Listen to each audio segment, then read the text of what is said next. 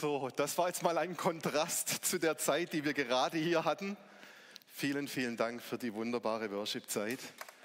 Und doch möchte ich mit diesem kleinen Chorausschnitt einstimmen auf die Predigt. Der erste Vers aus der großen Doxologie, Lukas 2, Vers 14. Was für wunderbare Worte. Und wir gönnen uns ja als Pastoren dieses Jahr einen richtigen Luxus an der Adventserie. Wir nehmen einen Vers aus der Bibel und den teilen wir in drei Teile. Und dann gibt es zu jedem Teil eine ganze Predigt. Das ist doch mal super, oder?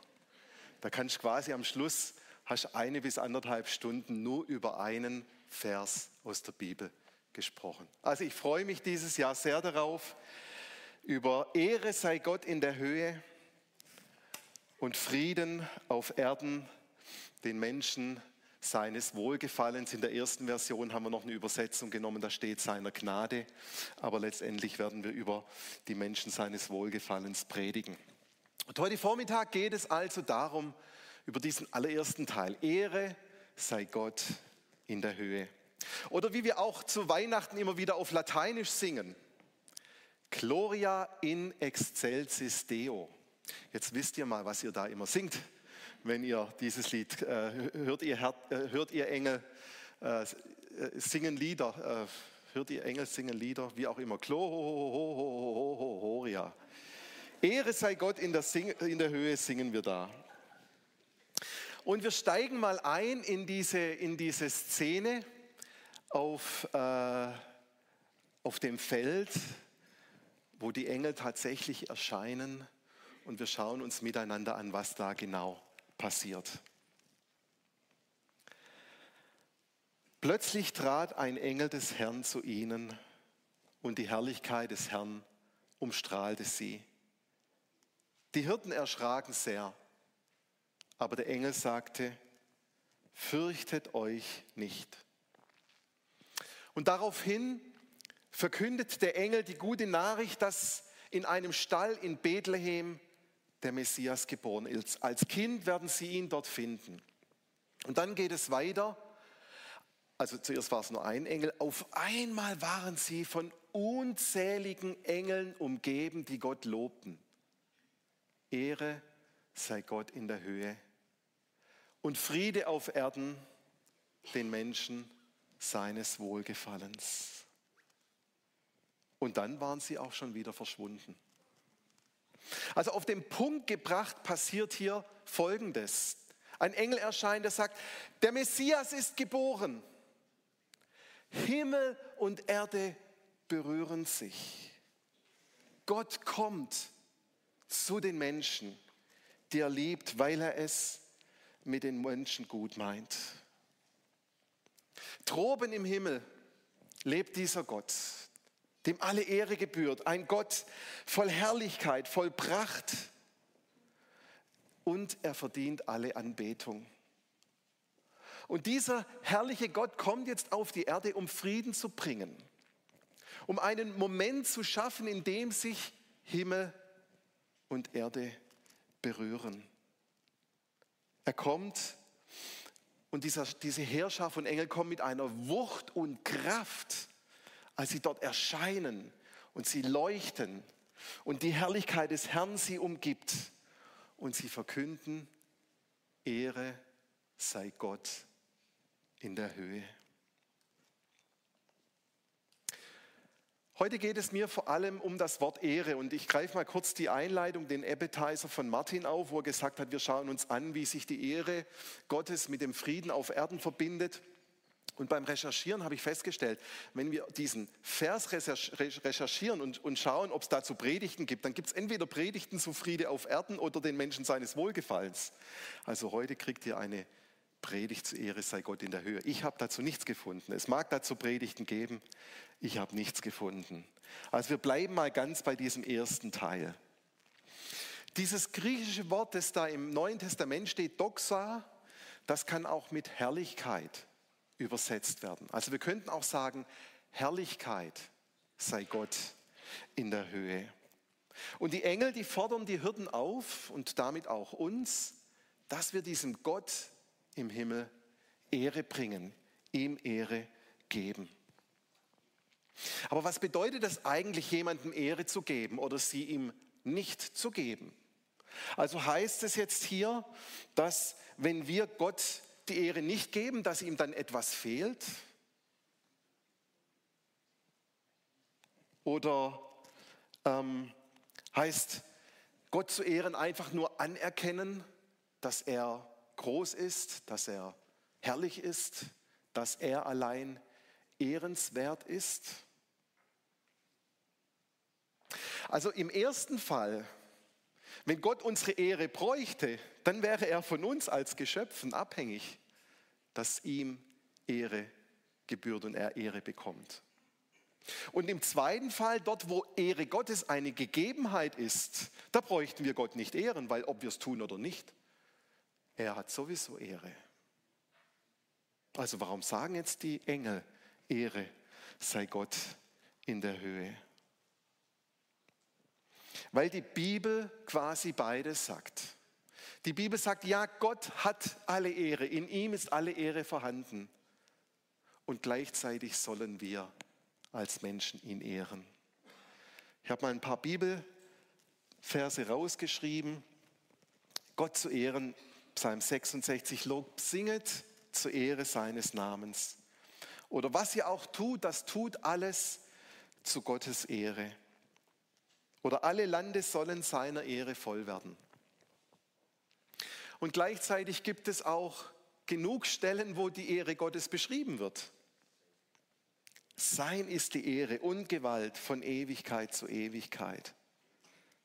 Alle Lande sind seiner Ehre voll. Oder die Himmel erzählen die Ehre Gottes und die Feste verkünden seiner Hände Werk. Also für die Bibel gilt beides zugleich. Wir haben eine, einen Gott, dem alle Ehre gegeben ist und wir sollen ihm Ehre geben. Aber was genau ist denn jetzt eigentlich die Ehre und warum sollen wir ihm Ehre geben? Wie, wie funktioniert das?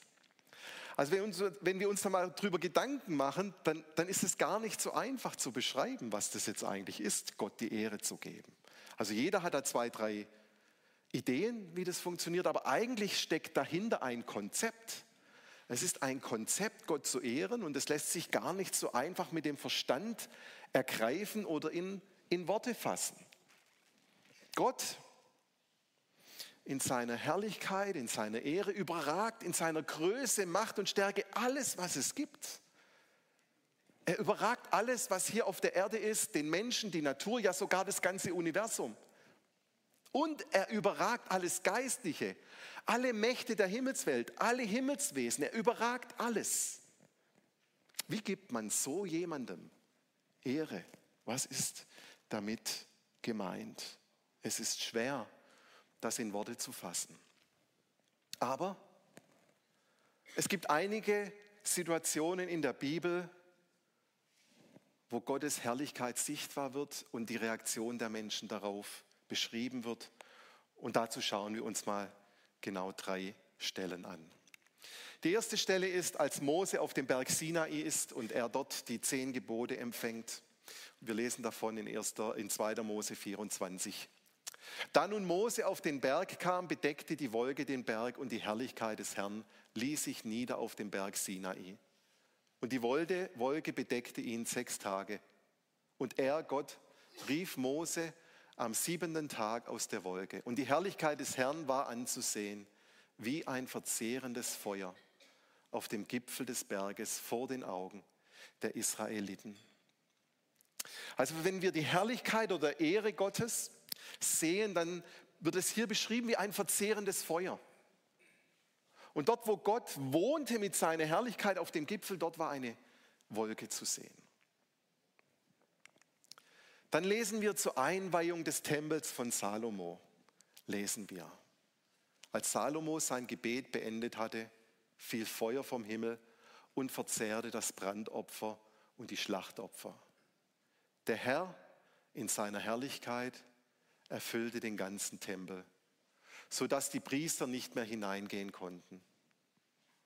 als die Israeliten sahen, wie das Feuer vom Himmel kam und der Herr in seiner Herrlichkeit den Tempel erfüllte, fielen sie alle auf die Knie und verneigten sich, bis ihr Gesicht den Boden berührte.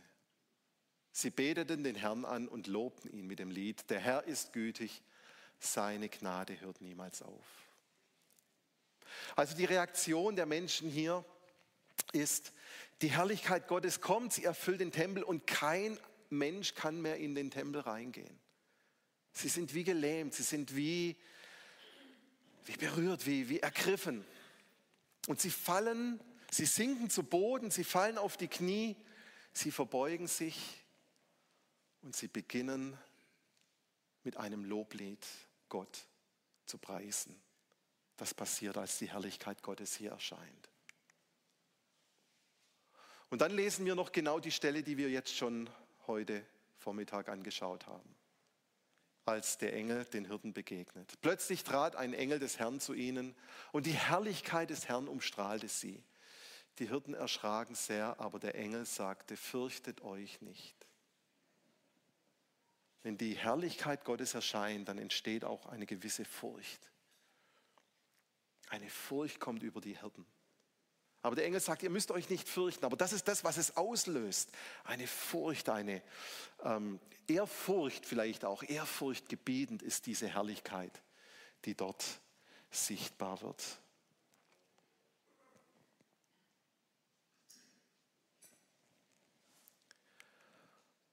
Was wir aus den Stellen heraus lesen und verstehen können, ist, dass wenn die Herrlichkeit Gottes, die Ehre Gottes sich manifestiert, sie sichtbar wird, dass die Menschen in großem Maße beeindruckt sind, dass sie in großem Maße betroffen sind.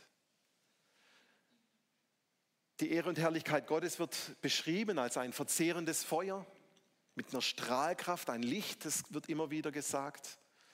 Sie kann Furcht hervorrufen. Die Menschen sinken zu Boden und es können noch einzig Worte der Anbetung, des Lobes oder des Danks gesprochen werden. Das ist, wenn Gott kommt. Jetzt haben wir so einen kleinen Ausflug gemacht in die Herrlichkeit Gottes, in die Ehre Gottes. Und jetzt gehen wir nochmal zurück in diese Stelle, in diese Nacht, als die Heerscharen der Engel den Hirten begegnen und schauen uns nochmal an, warum beginnen die Engel ihre Verkündigung mit Ehre sei Gott in der Höhe.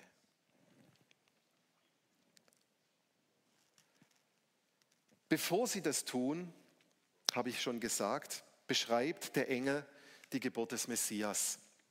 Und er sagt dazu, denn euch ist heute der Heiland geboren, welcher ist Christus, der Herr in der Stadt Davids.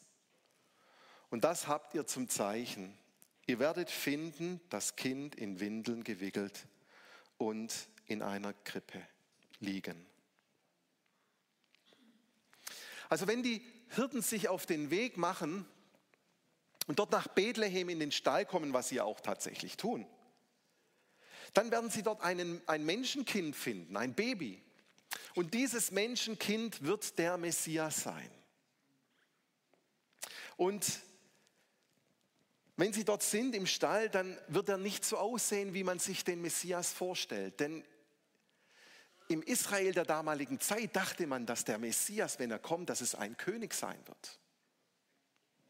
Und es wird dort bei dem Messias auch nicht so schmöcken, wie es wahrscheinlich in einem Haus eines Messias schmöcken sollte, sondern die werden in den Stall kommen. Und auch das wird kein äußeres Zeichen für einen Messias sein. Und sie werden dort auch keinen erhabenen, ehrenvollen, herrlichen Messias vor sich finden, sondern ein Kind, das bedürftig ist, das schutzbedürftig ist, das gar nichts kann, das abhängig ist von Menschen, unselbstständig. Und wenn die Hirten dort in den Stall kommen und das Baby da in der Krippe anschauen, dann kann es gut sein, dass sie denken, ja, aber das ist doch nicht der Messias. Das ist doch einfach ein armes Kind, das gerade eine ziemlich schwierige Geburt hinter sich hat, in einem unhygienischen Stall zur Welt kam, was wahrscheinlich eher der Käst melden muss als sonst irgendwas. Da kommt man nicht auf die Idee, dass dort der Messias im Stall liegt. Aber um den Hirten deutlich zu machen, dass dies ein einmaliges Ereignis ist und um jede Fehlinterpretation oder Verwechslung zu vermeiden, erscheinen die Engel, nachdem das angekündigt ist, als Heerscharen vor den Hirten und sagen, Gloria in excelsis Deo.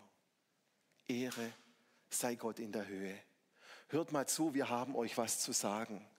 Gott, der Erhabene, der Herrliche, dem alle Ehre, dem alle Herrlichkeit gebührt. Von diesem Gott haben wir eine Nachricht an euch, ihr lieben Hirten.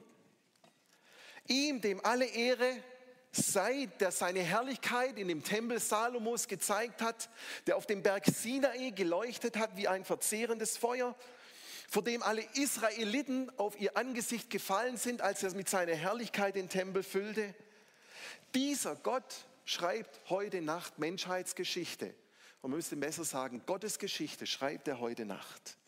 Hört zu, ihr Hirten, dieser Gott, der im Himmel wohnt, hat seine Wohnung verlassen und ist auf die Erde gekommen, um Frieden zu bringen den Menschen, die er liebt, den Menschen seines Wohlgefallens. Weil die Menschen die Barmherzigkeit und Gnade Gottes erfahren sollen. Und ihr lieben Hirten, er kommt als kleines Kind in einem Stall zur Welt. Aber wenn ihr das Baby seht,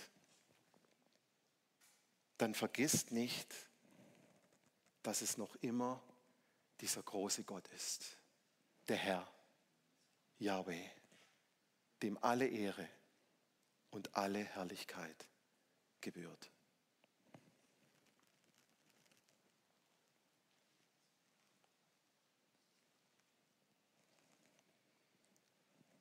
Die Engel wollten deutlich machen, dass das Bild, das die Hirten vorfinden, kein Missgeschick oder Unglück oder irgendwie zur falschen Deutung anregt, sondern sie wollen deutlich machen, hier handelt Gott. Ja, es ist Gott selbst, der dort im Stall in der Krippe liegt. Wahnsinn. Ehre sei Gott in der Höhe. Verlassen wir jetzt die Weihnachtsszene und gehen ein paar Jahre vor in den Dienst von Jesus, in seinen öffentlichen Dienst. Nachdem er älter wurde, da verhielt sich Jesus so gar nicht in der Art und Weise, wie sich ein Gott, zumindest in der Vorstellung der Israeliten, verhalten würde. Also zumindest die Pharisäer und Schriftgelehrten, die fanden, dass der Jesus ziemlich weltlich ist. Sie nannten ihn Fresser und Säufer, der hat nicht gefastet und er gab sich mit lauter Sündern. Also die Pharisäer und Schriftgelehrten, sie sahen in Jesus keine Ehre und Herrlichkeit. Überhaupt nicht. Und dann waren da die, die am Rande der Gesellschaft leben. Die Sünder, die Ausgestoßenen, die Armen, die Zerbrochenen. Für, für sie war Jesus ein Freund. Und vermutlich sahen sie auch nicht in ihm die Herrlichkeit und Ehre Gottes. Er war ihnen so viel, viel zu nah wahrscheinlich und viel zu barmherzig. Und doch ist Jesus Gott, dem Ehre und Herrlichkeit gebühren. Das wurde durch die Zeichen und Wunder deutlich, die er vollbrachte. Und den Jüngern wurde es spätestens nach der Kreuzigung und der Auferstehung Jesu klar, dass hier tatsächlich Gott, der Herrliche, der Ehrenvolle, tatsächlich unter ihnen gelebt hat und auferstanden ist. Und der Jünger Johannes greift es dann auch gleich zu Beginn seines Evangeliums auf.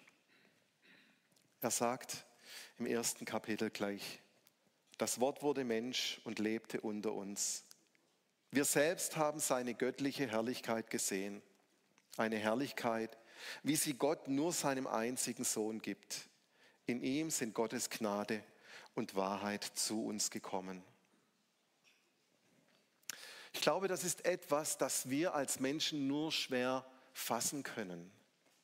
Wir denken eher in entweder oder. Oder wir denken in der Kategorie, so ist es, aber so ist es nicht. Und vielleicht haben die Hürden standen die vielleicht auch in der Gefahr, dass sie dachten, nur das eine, aber nicht das andere. Nur das Baby, aber nicht der Messias. Und es ist beides gleichzeitig. Es ist das Baby und in dem Baby ist der Messias. Unser Gott ist ein sowohl als auch Gott. Das Kind in der Krippe ist der Messias und deshalb verkünden die Engel, Ehre sei Gott in der Höhe. Ihm allein sei Ehre, denn seine Herrlichkeit übersteigt alles. Und er ist auch ganz für dich da, denn er war selbst klein und schwach und kam zu den Kleinen und Schwachen. Und somit ist Gott eben beides heilige Ehre und persönlicher Freund. Alles überragend und dir doch ganz nahe. Ehrfurchtgebietend und gleichzeitig liebevoller Vater. Und so verwundert es nicht, dass die Engel genau nach dem, was sie angekündigt haben, diesen wunderbaren Vers dort verkünden. Ehre sei Gott in der Höhe und Frieden auf Erden, den Menschen seiner Gnade. Weil er, der große Gott, kommt, um sich klein zu machen, um bei denen zu sein, die ihm wichtig sind, damit Friede herrschen bei den Menschen, die er, der große Gott, so sehr liebt. Amen. Amen. Ich möchte noch beten und dann hören wir noch ein Instrumentallied und das nochmal wirken zu lassen. Danke, Jesus.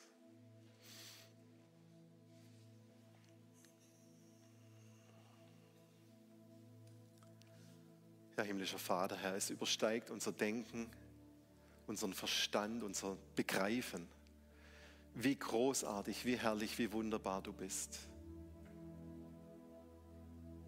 Herr, danke, dass du dich entäußerst hast, deiner ganzen Göttlichkeit, deiner ganzen, ganzen Herrlichkeit und Macht, als du dort als Jesus, als Baby in die Krippe kamst, in Bethlehem im Stall. Und doch warst du gleichzeitig dieser herrliche, großartige, ehrenvolle Gott.